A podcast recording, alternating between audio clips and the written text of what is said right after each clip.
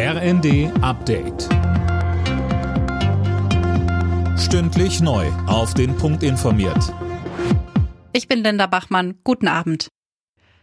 Die Ukraine und Russland haben Abkommen unterschrieben, die den Export von Millionen Tonnen Getreide ermöglichen sollen. Das steckt wegen des Ukraine-Kriegs in ukrainischen Häfen fest und wird dringend gebraucht. Die grüne Bundestagsvizepräsidentin Katrin Göring-Eckardt sagte dazu bei Welt TV, es ist Getreide für die Welt. Es geht um den Welthunger und deswegen ist es sehr, sehr gut, dass dieses Abkommen jetzt unterzeichnet werden konnte. Das ist das Mindeste, was Putin tun konnte in diesem sinnlosen, schrecklichen Krieg, den er angezettelt hat. Und es kommt natürlich auch darauf an, die Verabredungen einzuhalten. Die Rettung steht. Der Bund steigt mit 30 Prozent bei Juniper ein, um dem strauchelnden Energieversorger zu helfen. Außerdem wird der staatliche Kreditrahmen deutlich aufgestockt.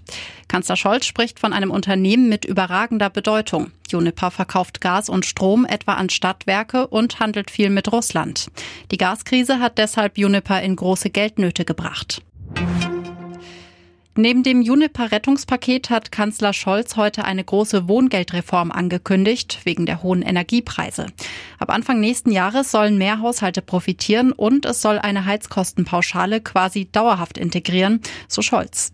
Ganz besonders sollen Rentner profitieren, aber nicht nur. Wir haben uns auch verpflichtet, in diesem Zusammenhang für die Studenten etwas zu tun und in ihrem Regime auch Heizkostenzuschüsse mit unterzubringen.